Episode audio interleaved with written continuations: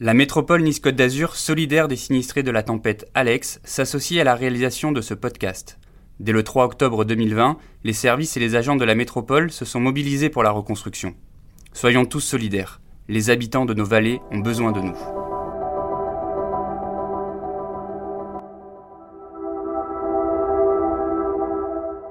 La reconstruction après la tempête Alex, c'est quand même quelque chose de formidable. On dit juste qu'il faut retrouver des accès en montagne, il faut refaire les chemins quand ils sont défaillants, et il faut arrêter de dire qu'ils sont dévastés quand ils ne le sont pas. Là, actuellement, il y a des chemins qui sont fermés euh, parce qu'il y a une passerelle qui est incertaine, mais une passerelle qui n'est pas haute, hein, simplement pour pas se mouiller les pieds. Quoi. Donc, euh, c'est ça un petit peu la problématique. Nous, on est à la veille d'une saison estivale. Donc on a besoin que les gens reviennent chez nous, ils sont hyper demandeurs de revenir, mais la communication anxiogène, malheureusement qui est véhiculée par le parc, elle, fait fuir les gens. Tout le monde est perdant dans l'histoire. On demande simplement de, revivre comme c'était le cas avant et ça se passait bien. Ouais. Le matin du 3 octobre 2020, après le passage de la tempête Alex dans les Alpes-Maritimes, les vallées du haut pays azuréen offrent un spectacle de désolation. La nuit, des pluies violentes ont fait gonfler les rivières et l'eau a emporté sur son passage des maisons, des routes et des voitures. De la Vésubie à la Roya, ce sont des centaines de personnes qui se retrouvent d'un coup privées d'eau et d'électricité. Les dégâts matériels sont considérables, les pertes humaines impressionnantes. Pendant un an, Nice Matin se propose de recueillir les témoignages des habitants des vallées. Ils partageront avec nous leurs craintes, mais aussi leurs espoirs, le temps de leur reconstruction. À chaque rendez-vous, un témoin, une histoire, je suis Lady Antoine et vous écoutez Alex, un podcast de la rédaction de Nice Matin. Aujourd'hui, épisode 20. Nicolas Ferraud et Pierre Ferrucci sont guides d'haute montagne dans le Mercantour. Ces deux professionnels sont dans la compréhension la plus totale. Plus de huit mois après la catastrophe, des sentiers de randonnée du parc du Mercantour sont toujours fermés. Des fermetures qu'ils jugent injustifiées voire abusives, et grâce à leurs témoignages, ils espèrent pouvoir faire bouger les choses avant le début de l'été.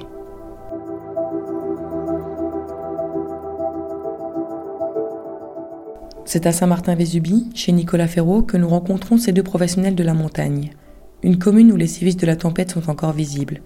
Sur notre route, nous croisons des carcasses de voitures pliées et rouillées, ainsi que des maisons éventrées dans lesquelles se trouvent encore les objets d'une vie passée. C'est comme si le temps s'était arrêté. Et pourtant, depuis le début, des ouvriers aux manettes d'engins de chantier déblaient et travaillent d'arrache-pied pour que la vie puisse reprendre son cours.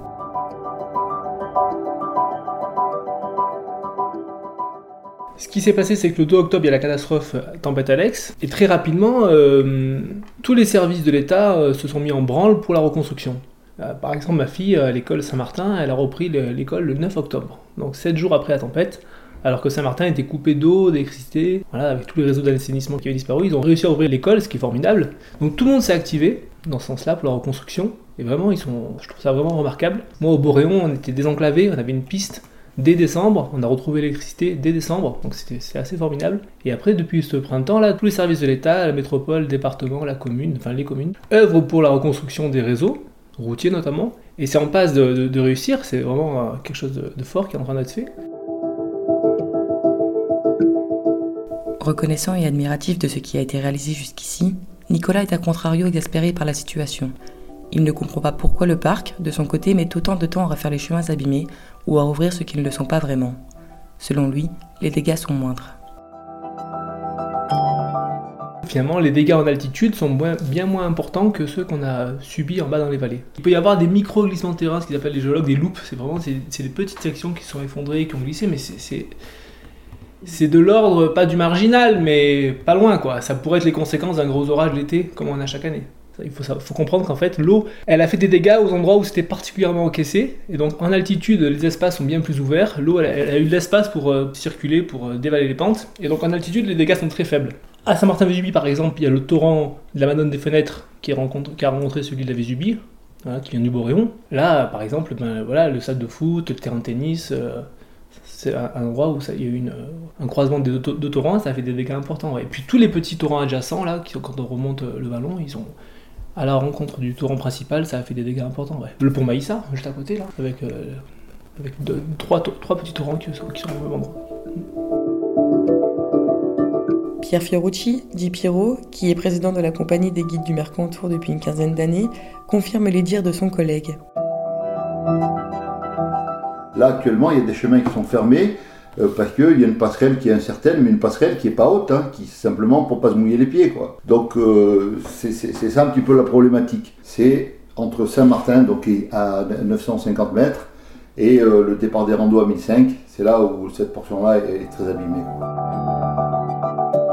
Ailleurs, après, donc en altitude, comme disait Nico, il n'y a pas de problème particulier. Bon, par de, trois endroits, hein, l'axe monter à la Cougourde, bon, ça a été pas mal touché. Mais après, par exemple, au départ de la Madone, où on quitte la voiture pour randonner, euh, il y, a, peu d'impact, quoi. Nicolas se trouvait au Boréon le soir de la tempête, car depuis 2014, il y tient un gîte. Il n'y a encore pas si longtemps, il y vivait à l'année. Une étape de choix pour les randonneurs qui passent par le GR52 un grand circuit qui traverse le parc du Mercantour, et ils sont très nombreux à l'emprunter chaque année. Mais en raison des sentiers fermés, peut-être le seront-ils moins cet été, et les guides de haute montagne craint pour son affaire, déjà bien impacté par la Covid, mais pas que.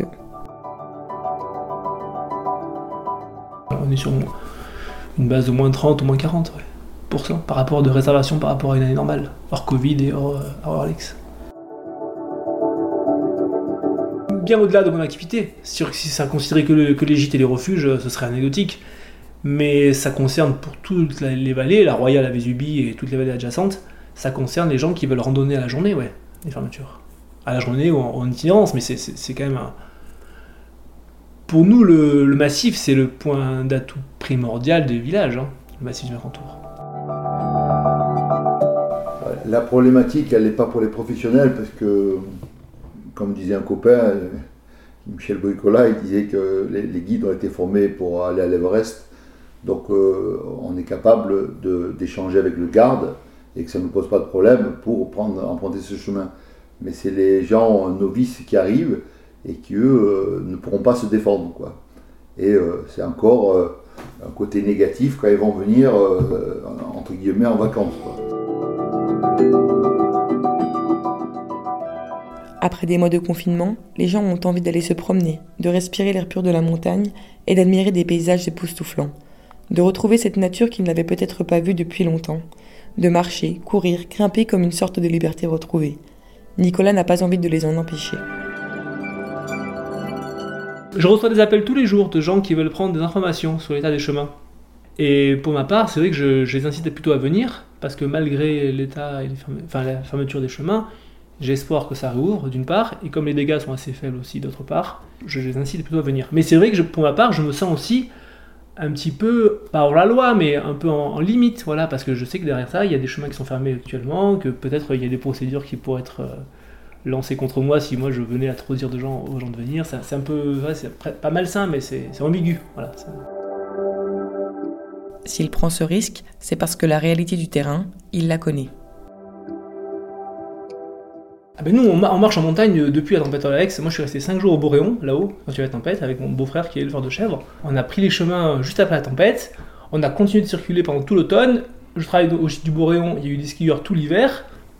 Euh, je ne crois pas mentir en disant que j'ai pas eu un seul retour de quelqu'un qui m'a dit qu'il s'est retrouvé dans une impasse. Il n'y a personne qui s'est retrouvé bloqué parce qu'il y a toujours des chemins pour euh, contourner une difficulté. Voilà, il y a toujours moyen de faire différemment.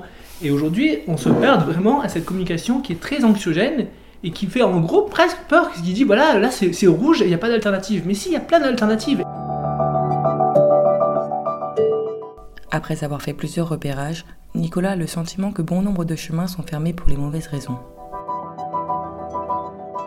8 sur 10 qui sont fermés de façon abusive, clairement. J'ai fait le compte.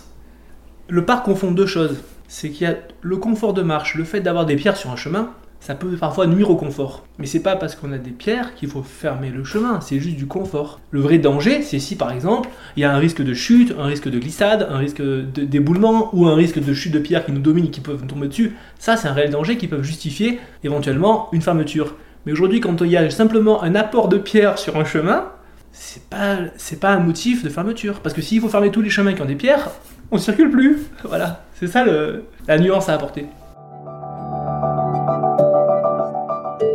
On est sur un parc naturel, voilà, donc il faut accepter le fait que bah, la montagne, c'est quelque chose qui évolue, donc il faut prendre bien sûr la météo, être équipé, se renseigner auprès des gardiens de refuge ou de gîtes euh, sur les, conditions de la montagne. On n'est pas sur un parc de loisirs. En fait, on a l'impression presque qu'on a affaire maintenant à des managers de montagne qui voudraient paver les chemins, euh, voilà, mais ça, ça marchera pas. On n'y arrivera pas.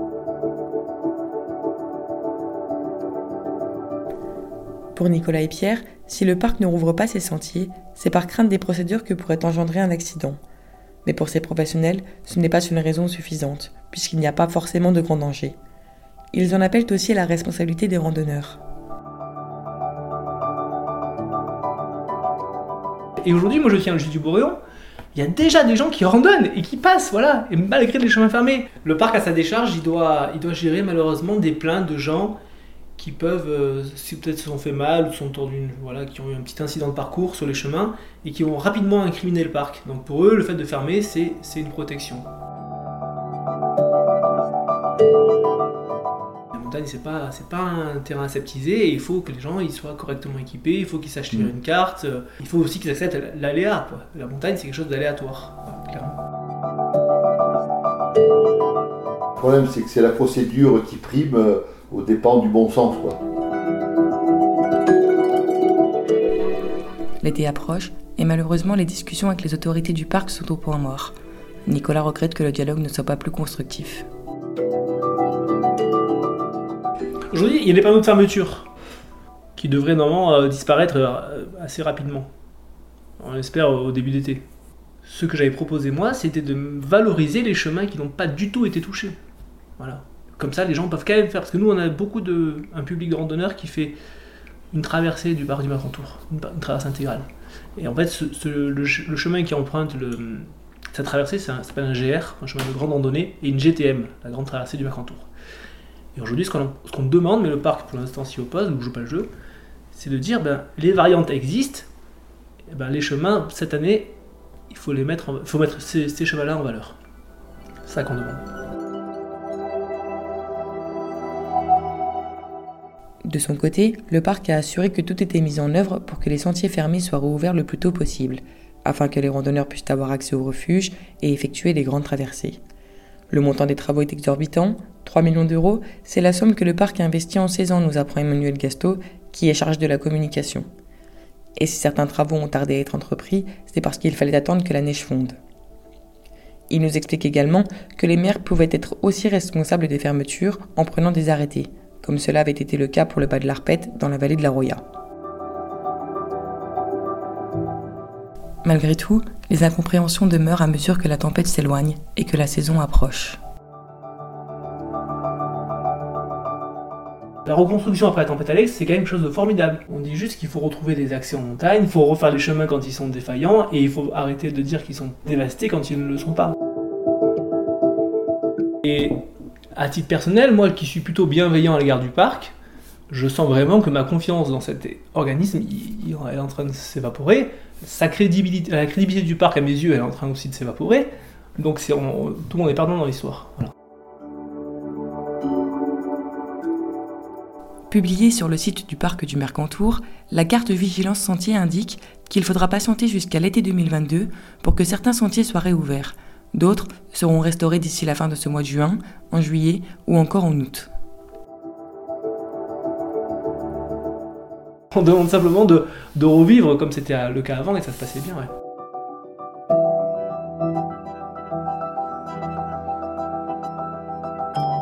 Vous venez d'écouter Alex, épisode 20, un podcast du groupe Nice Matin. Si ce contenu vous a plu, n'hésitez pas à le noter 5 étoiles et à le partager autour de vous. Et si vous avez des remarques, vous pouvez aussi m'envoyer un mail à l'adresse elantoine.nismatin.fr.